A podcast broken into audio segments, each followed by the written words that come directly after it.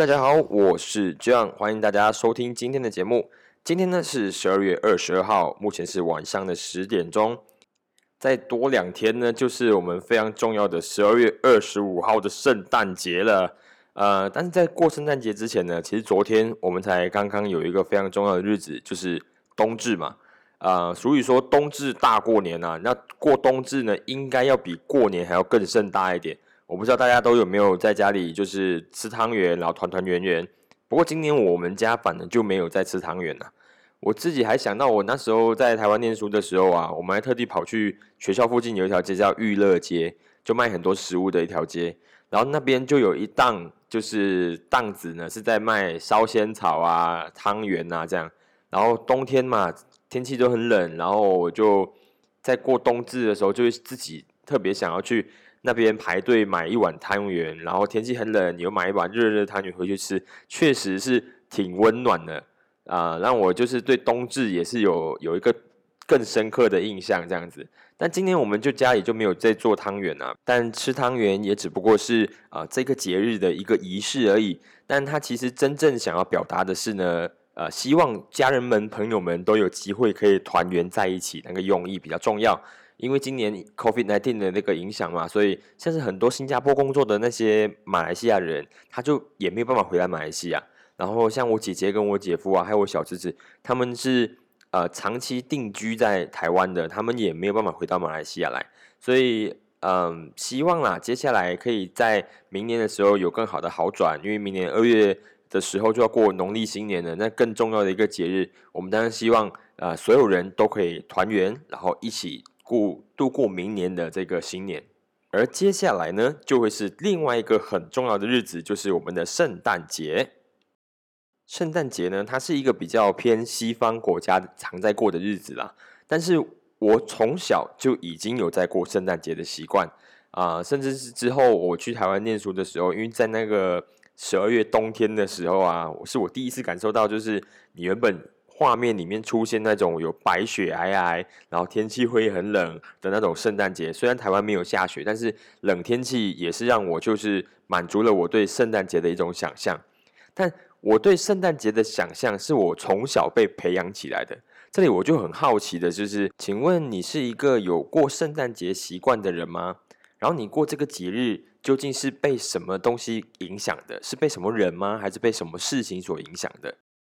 我自己的圣诞节的经历呢，是从很小就被培养起来的嘛。当时我们家就三姐弟嘛。在过圣诞节前一天的平安夜，我们就会各自准备好自己的袜子，然后把它挂在可能是床头，或者是挂在阳台上，然后我们会再去跟圣诞老公公许愿哦，说啊，我们今年想要得到什么样的礼物，然后很早就会跑去睡觉，因为我妈说，呃，要早一点睡觉，圣诞老公公才有时间来派礼物。所以平安夜的时候呢，我们小朋友总是非常早就去睡觉了。即使你自己很紧张哦，你很紧张，说明天早上到底到底会收到什么样的礼物，但你还是会去强迫自己去赶快睡觉。哇，我想想那个童年真的是还蛮不错的，很可爱。但是这里呢，其实我有一些疑惑的，就是为什么我的爸爸妈妈他想要让我们家小朋友去感受过圣诞节这个比较西方国家文化的这个节日？因为我们家其实是。拜神的，你知道吗？就是比较道教信仰或者是民俗信仰的这一个家庭，为什么我们跑去过一个就是西方文化的圣诞节，而且还要过的，就是好多年？你知道，我一直记得好像，呃，我们到可能我准备要上国中之前，然后我才意识到说啊，原来圣诞节这件事情是假的，是我老爸老妈装扮的，你知道？但是后来我们还是就是。呃，没有戳破这个秘密，然后一直就到某一个时机点的时候，才讲说，哦，原来这个世界没有圣诞老人，那是你的老爸老妈装扮的这样子。只不过，虽然我们是戳破了这件事情，就是说那个圣诞老公公其实他是一个虚拟的人物，他都是你们家老爸老妈去装扮的。但其实这件事即使被戳破，他还是无损，就是我对啊圣诞节他的这个美好的那个形象。然后这里呢，我又想要再问第二个问题，那就是你会跟你的小朋友们说，这个世界上是充满童话故事的吗？就是因为我们知道嘛，圣诞老公公他是一个虚拟的人物，可能像是那些 Two Fairy 也是一个虚拟的人物。我记得我看过一部电影啊，那部电影是呃巨石强森 The Rock 他演的那一部电影，叫做 Two Fairy。这部电影呢，它讲的就是就是小朋友啊，他乳牙都会掉嘛，那掉了之后呢，在国外呢，他们就相信就是把那个牙齿呢放在一个袋子里面，然后放一块钱美金。然后压在枕头下，就会有一个 Tooth Fairy 牙仙来把那个牙齿带走，然后后来它就长新牙这样子的一个传说。我记得我们这边也有啦，我自己这边是这样子，就是他说，要是你的上排牙齿掉的话，那你必须从楼上二楼哦，就把你牙齿往楼下丢，那它就长下来。然后如果你的下排牙齿掉的话，那你就把你的牙齿哦往楼上丢，那你就会长上去，这样，那也是我们的一个传说。然后这部电影呢，讲就是巨石强森呢，他其实不相信这一套，他就破坏了一个小小女孩对于有 Two Fairy 这个事情的一个想象，所以真正的那时候的那个牙仙的那个联盟，就为了惩罚这个巨石强森，所以让他变成牙仙，然后去收那些小朋友的牙齿。但这是一个很有趣的一个呃电影啦，那大家有兴趣的话都可以去看。然后我这边就是想说，就是。呃，就是如果你是爸爸妈妈了，那你会给你的小朋友这么多的童话故事的想象吗？因为有些时候爸爸妈妈都会觉得说，啊，你让小朋友呃去想象一些童话故事的人物，他可能会在他的生活上面可能会比较没有那么害怕啊。比方说，如果牙齿掉了，他们可能很担心说牙齿掉了怎么办？然后你只要跟他说，哦，会有一个牙仙把你的那个牙齿带走，他就会把另外一颗新的牙齿送给你，这样。又或者是，如果你想要吓小朋友的话，你就跟他说那里不能去，因为那边有黑黑的东西，你就让他去想象嘛。但我们这边是说，如果你是爸爸妈妈的话，那你会让你的小朋友去呃相信这些童话故事吗？啊，你为什么想要让他去相信童话故事呢？我觉得这是一个很有趣、很值得去讨论的事情。就是如果我自己是爸爸妈妈，就你是爸爸妈妈的话，为什么你会想要让你的小朋友去？在他成长的过程里面，认知这个世界上其实是有童话故事的存在。这个世界上其实是有圣诞老人会骑着雪橇，然后来拍礼物的这种美好的那个景象。为什么会有仙那个精灵啊，然后什么仙子啊，或者是为什么会有牙仙？为什么会有这些东西的存在？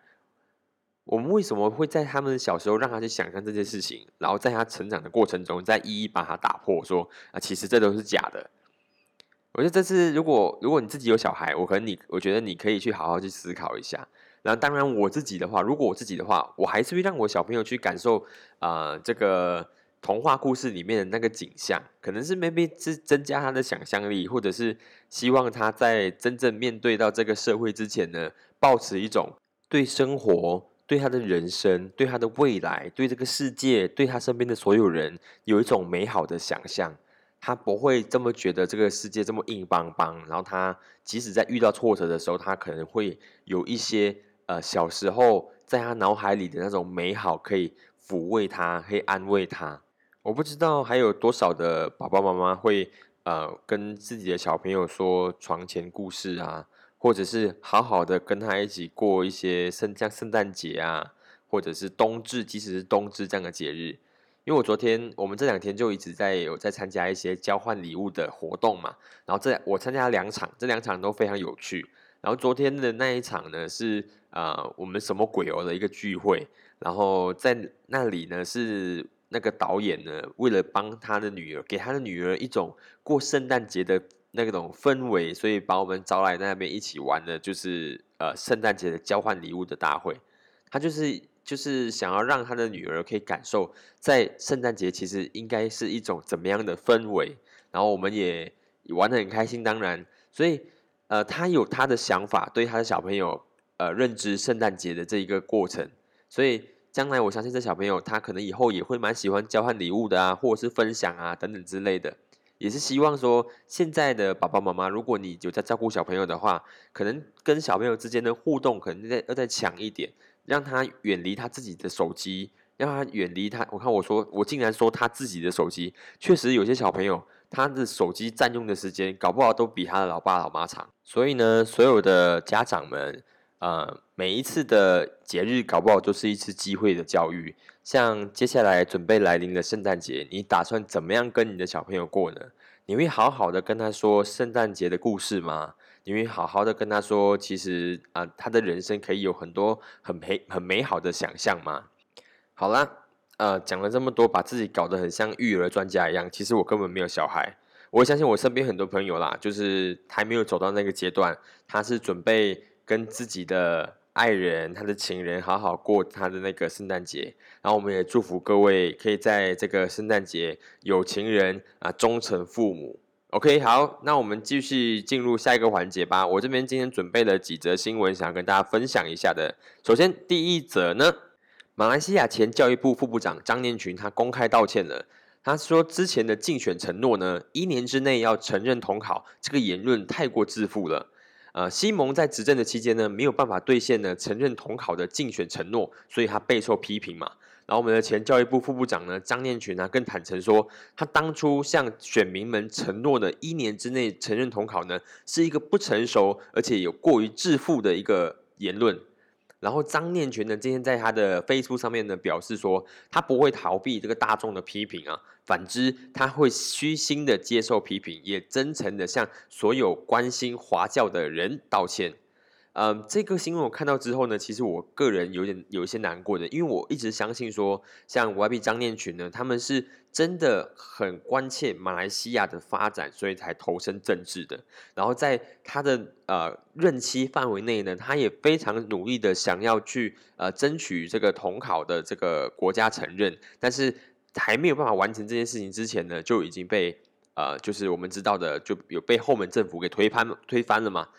然后我想说这件事情呢，如果说必须要道歉的话呢，我我觉得啦，我个人觉得呢，我们的前首相敦马哈迪他更应该道歉嘛。他向我们承诺什么事情？他向我们承诺呢，二零二零年马来西亚将会成为一个先进国。请问我们现在成为什么样子了？那是不是应该他更应该站出来跟大家说道歉呢？他。向我们承诺的这个事情啊，承诺那么久，我们全国人民跟着他的脚步走到这一刻的时候，发现说那一切都是一个谎言。我们今天在二零二零年的呢，只能够收到一场政变，然后呃沙巴的这个政变，然后再来是我们的那个疫情的大爆发。所以要道歉的话，那我相信很多政治人物都必须道歉，尤其是我们前首相敦马哈迪医生。好的那我们第二则新闻呢，也是跟华教有关系哦。就是财政部今天呢正式证实了，就是啊，今年的二零二一年的财政预算案呢是没有拨款给独中以及三院的。三院呢指的是南方大学学院呐、新纪元大学学院呐以及韩江大学学院。然后我们财政部长也表示说，在二零二一年的财案下面呢，呃，教育部只是为政府学校以及政府资助学校准备了八亿令吉的维修拨款。然后我们董总主席陈大景呢，今天就接受当今大马电访时表示说，他已经呃致力和就是我们的那个交通部长魏家祥以及交通部呃以及教育部的副部长马汉顺呢，希望借由马华继续争取财政部的特别拨款哦。呃，这件事情也在华生闹得沸沸扬扬，因为前阵子呢，在呃颁布二零二一的财政预算案，在我们的教育部的时候呢。啊，我们的董总主席陈大景呢，当时还有赞赏我们的财政部今年的呃预算案呢，是一个非常公平的预算案，是分配给各源流学校的非常公平的。但是怎么只知道走到最后呢？发现呢，独中还有三院呢是没有被拨款的，这扎扎实实呢是呢打了董总的一个耳光啊。然后我们也希望接下来我有机会的话，就会在这个节目里面好好跟大家介绍一下独中。啊，华文教育在马来西亚的发展的过程，以及我自己本身对华文教育的看法。而这次的事件呢，董总主席也表示说，希望再借由马华来代替华社，向我们的呃教育部及财政部寻求特别拨款。那这边这句这段话呢，出现了两个逻辑上的失误呢。第一个逻辑的失误呢，就是呃马首先马华已经没有办法代表华社了。然后第二个逻辑上的失误呢，是为什么同一个土地上的学制呢，需要寻求特别拨款？而今天想要分享的最后一则新闻呢，则是我们的首相穆尤丁呢，今天在透过大马国营电视台播放的视频当中呢，呃，向大家汇报了马来西亚获取冠状病毒的那个疫苗的进展。他说呢，呃，他们已经他另外宣布了，就是政府已经与英国的药厂啊签署了协议，然后再继续采购多六百四十万剂的那个呃，就是 virus 的疫苗，然后让马来西亚的疫苗供应比原先呢多出了十个 percent。然后他也说，呃，为了提高人民的信心呢，他毛遂自荐成为马来西亚首批接种这个疫苗的人。然后在接下来呢，就会轮到前线人员。然后以及就是高风险的族群，比如说乐龄人士啊，或者是呃非传染疾病啊、那慢性呼吸道疾病的患者，然后接种。